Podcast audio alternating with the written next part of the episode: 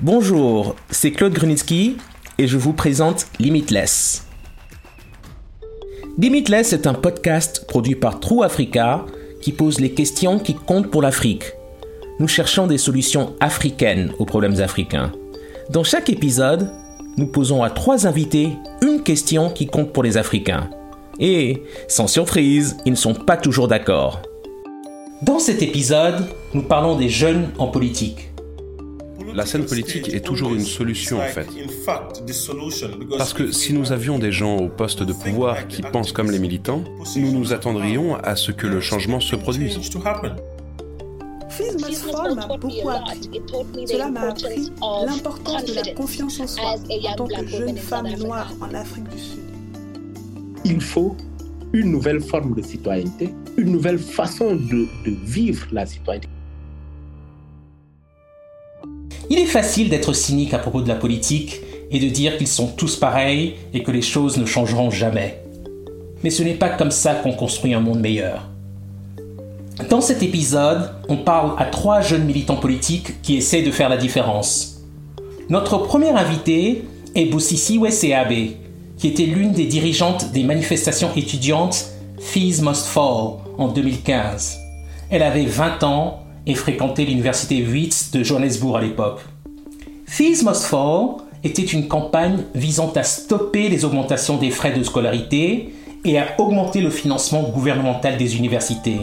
Fees Must Fall est devenu un énorme mouvement politique.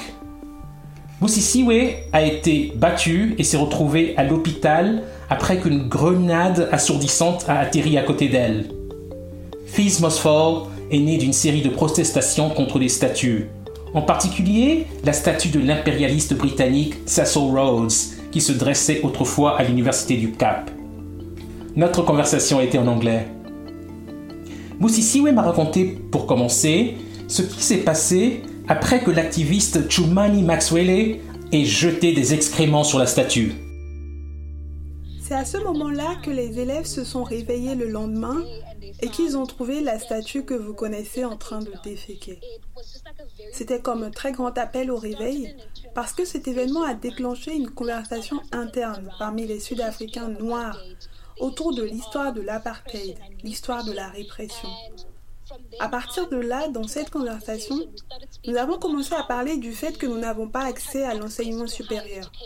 Et entrer à l'université permet en premier lieu d'apprendre davantage sur l'histoire de notre pays et d'en savoir plus sur des héros de lutte que beaucoup de gens ne connaissent pas.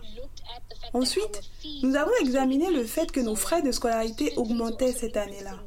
Et nous avons réalisé que plus les frais continuaient d'augmenter, moins les Noirs, en particulier les femmes noires et la communauté LGBTQ, y auraient accès.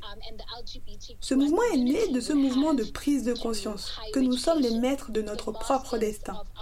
Et nous avons un dicton très célèbre dans le mouvement Fees Must Fall. Chaque génération doit, dans une relative opacité, découvrir sa mission, la remplir ou la trahir. Notre mission est d'accéder à une éducation décolonisée, gratuite, de qualité. Le mouvement a été lancé en 2015. J'ai demandé à Boussisiwe ce qu'elle a appris depuis sept ans. Il y a tellement de leçons. Premièrement, j'ai définitivement appris que l'État se priorisera toujours et qu'il priorisera toujours le capital. Il priorisera toujours un programme néolibéral. J'ai aussi appris que ce qui est projeté dans les médias n'est pas nécessairement ce qui se passe sur le terrain. J'ai compris l'utilisation des médias de propagande. J'ai compris la réponse physique que la réponse militante ou violente que vous savez les citoyens peut rencontrer de la part de l'État. J'ai compris comment les politiciens peuvent utiliser les institutions qui sont là pour sauvegarder et protéger le peuple contre le peuple lui-même.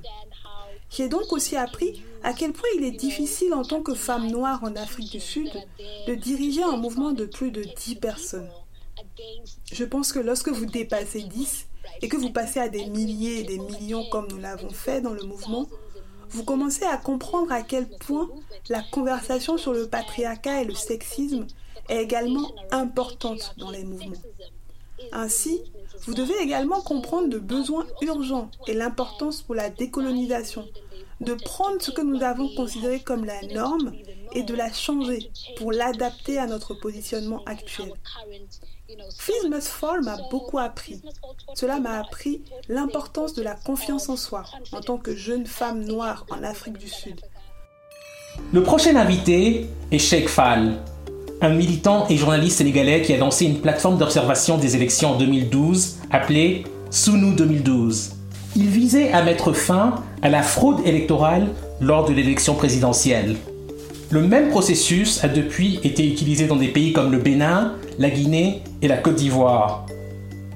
Il a été utilisé à nouveau lors des élections de 2019 au Sénégal. Il a commencé par raconter à Sinatou Saka comment il avait lancé la plateforme Sunu. Sunu 2012, SUNU 2012, c'est une initiative citoyenne que j'ai mis en place au Sénégal avec le réseau des blogueurs sénégalais en 2012 pour faire le monitoring de l'élection présidentielle euh, chez nous. Nous étions une centaine nous être équipés de nos téléphones portables euh, avec un réseau et de, de, nous organiser en vigie ou sentinelle du processus démocratique, du processus électoral, en faisant la veille au niveau des bureaux de vote, en remontant les informations en temps réel et en cumulant et, calculant en temps réel via euh, une plateforme euh, mise en place les résultats euh, en provenance de ces bureaux de vote. Et c'est ce qui nous a permis, pour la première fois aussi de l'histoire politique du, Sénégal, d'amener et d'enrôler les citoyens et d'en faire eux aussi, en fait, d'en faire des, des, vigies et des observateurs citoyens. Donc c'est devenu en quelque sorte une, une, une idée qui a été portée par tout le monde des parents, des grands-parents, euh, des, personnes, euh, des, enseignants, des professeurs, des personnes qui ne faisaient pas partie de notre organisation le jour de l'élection ont vu l'engouement que cela prenait parce que en diffusant les résultats sur les réseaux sociaux, nous avons alimenté les médias classiques, la radio notamment, la télévision, qui reprenaient systématiquement le fil de nos publications sur les réseaux sociaux. Et cela a poussé certains à sortir de leur maison pour aller avec leur téléphone portable dans des bureaux de vote, prendre en photo les résultats affichés par les présidents de bureau, nous les envoyer pour nous permettre de, de, réconforter, de, renforcer les, chiffres qu'on avait. Donc cela fait partie des, initiatives qu'on a mis en place. C'était possible chez nous parce que le, le, cadre euh, légal nous le permettait. On a un code électoral qui nous permet de diffuser les résultats une fois affichés, mais ce n'était pas possible de le dupliquer systématiquement ailleurs en Afrique, même si on a reçu énormément de demandes, parce qu'ailleurs, le cadre légal ne le permettait pas. Il y a une instance euh, euh, institutionnelle, une instance plus ou moins administrative qui a le droit et l'obligation de diffuser les résultats des définitifs. Et donc, les autres ne pouvaient pas le faire. On a un continent qui est très jeune, le continent le plus jeune, et on a une moyenne d'âge de chef d'État qui est beaucoup plus élevée qu'ailleurs. Comment tu, comment tu analyses ça? C'est quelque chose de normal quand on, jette un coup d'œil sur euh, certains de nos textes, que ce soit les constitutions qui autorisent euh, certains euh, à, être candidats à une élection présidentielle une fois la cinquantaine passée, d'autres s'il faut plus de 60 ans. Ensuite, les cautions qui sont, qui sont, qui sont, qui sont, qui sont extrêmement élevées et qui pousse souvent certains à faire du blanchiment ou à aller euh, pactiser avec euh, des opérateurs économiques. Ensuite, euh, la lourdeur au niveau de l'appareil politique qui est exigé, le fait d'avoir un, parti politique, d'avoir des élus, d'être présent dans, certains, dans tel nombre de provinces, dans tel nombre de départements, c'est tout cela qui constitue en quelque sorte le résultat de ce clivage-là et de, de, cette forme de polarisation de, de, de, la, des élites politiques ou de, la politique euh, chez nous en Afrique. Mais cela aussi témoigne du gap qui existe entre la société civile, donc les populations, et les acteurs politiques. Il y a un fossé énorme qui existe entre ces deux, ces deux camps. Et pour que cela change, il faut une nouvelle forme de citoyenneté, une nouvelle façon de, vivre la citoyenneté, ce que moi j'ai appelé tout à l'heure la citoyenneté augmentée. Et cela ne peut commencer que par le bas, en passant par une éducation, une sensibilisation, une formation à la citoyenneté, à l'engagement et à, la transformation sociale pour que ces personnes-là, demain, puissent arriver au pouvoir avec une nouvelle façon de faire, une nouvelle mentalité, une nouvelle euh, relation avec les administrations et avec, euh, avec le pouvoir. Mon troisième invité est Kemo Fati, un militant écologiste de Gambie. Kemo s'est d'abord intéressé à l'activisme politique à cause de la migration. Il a vu de nombreux jeunes essayer de quitter la Gambie pour l'Europe. Son frère était l'un de ceux qui sont partis.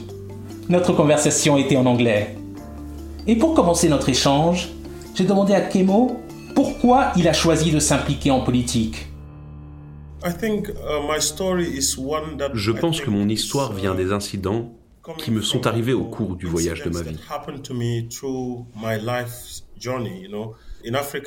En Afrique, nous avons vu ce que la dernière décennie a été pour nous. Et on a même actuellement une vision sombre de ce que sera la prochaine décennie. Il y a eu une fuite des cerveaux de ce continent. Et ça m'a vraiment frappé quand ça s'est produit dans mon propre foyer, quand mon propre frère a pris le chemin de l'Europe. Et toutes ces choses sont motivées par le manque de dignité dans lequel les gens vivent. Les jeunes sautent dans ces bateaux en direction de l'Europe pour avoir une meilleure vie. Parce que, vous savez, dans notre pays, on utilise le dalassi comme monnaie. 50 dalassi, c'est l'équivalent d'un euro. Donc, au bout du compte, la plupart des gens qui vivaient confortablement et qui ont retrouvé leur dignité sont ceux qui ont des personnes là-bas qui leur envoient de l'argent. Donc, c'est devenu le rêve de la plupart des gens et je me suis dit qu'on ne pouvait pas vivre aussi confortablement parce que le climat continue de détruire le seul facteur de production que nous avons, c'est-à-dire notre terre. Les gens deviennent de plus en plus pauvres et ils trouvent de plus en plus de moyens de s'en sortir. Donc les familles vont vendre leur héritage pour envoyer leurs enfants en Europe afin qu'ils puissent avoir une meilleure vie, et même s'ils n'y arrivent pas, la plupart d'entre eux sont coincés en Libye. Ils ne peuvent pas rentrer chez eux à cause de la honte. Alors en tant que jeune, je ne me sentais pas à l'aise. Je me suis dit que peut-être mon frère devait être la dernière personne à sauter dans un bateau, parce que l'ironie, c'est qu'il y a des centaines d'années, quand les Européens étaient sur le rivage de l'Atlantique, ils ont dû emballer de force des corps afro-américains valides comme moi pour travailler dans les plantations. Mais aujourd'hui, ce n'est pas ce qu'il se passe. L'histoire se répète d'une manière différente. C'est juste que cette fois-ci, nous le faisons volontairement, de notre propre chef en nous jetant dans des conditions bien plus difficiles que ces gens-là, car ils avaient besoin de nous pour rester en vie. Mais cette fois-ci, leur vie, la vie des Européens, est aussi en danger. Vous savez, parfois, ils sont même abandonnés en pleine mer sans aucun secours. Donc, je vois ces choses, et en fait, je veux les changer depuis que j'ai commencé à militer. C'est la raison fondamentale pour laquelle je me suis lancé dans l'activisme, il y a plus de huit ans maintenant, quand mon frère est parti. Donc je me suis lancé dans le militantisme, j'ai essayé de parler à ces gens, de découvrir les raisons de leur départ. En ce qui concerne la migration, j'ai examiné les facteurs d'incitation et d'attraction et les conséquences et les menaces que le changement climatique faisait peser sur les communautés. Il semble que ces gens qui ne sont plus des migrants sont en fait des réfugiés climatiques. Et c'est ainsi que j'ai commencé à changer quelque chose à ce sujet. Pas juste en parlant aux gens sur le terrain pour qu'ils changent leur habitude, mais aussi en parlant au monde pour qu'ils s'adaptent. Certains des systèmes qu'ils ont mis en place exacerbent notre condition déjà existante en tant que terrain zéro du changement climatique. Je ne pourrais pas trouver de travail plus important dans la vie que d'aider à l'émancipation pour mon propre peuple en manque de dignité. Je suis plein d'admiration pour ces jeunes militants qui ont conscience du fait que les défis auxquels ils sont confrontés sont considérables. Mais ils essayent toujours de faire la différence, que ce soit par le biais des plateformes numériques, de protestations politiques ou de voies plus traditionnelles vers le pouvoir. Les choses peuvent parfois sembler sans espoir, mais je ne ressens pas cela quand je leur parle. Merci pour votre écoute. Ce podcast est rendu possible grâce à une subvention du département d'État américain et de la fondation Sinfire. Vous pouvez écouter ce podcast sur toutes les bonnes plateformes et sur www.trueafrica.co/limitless.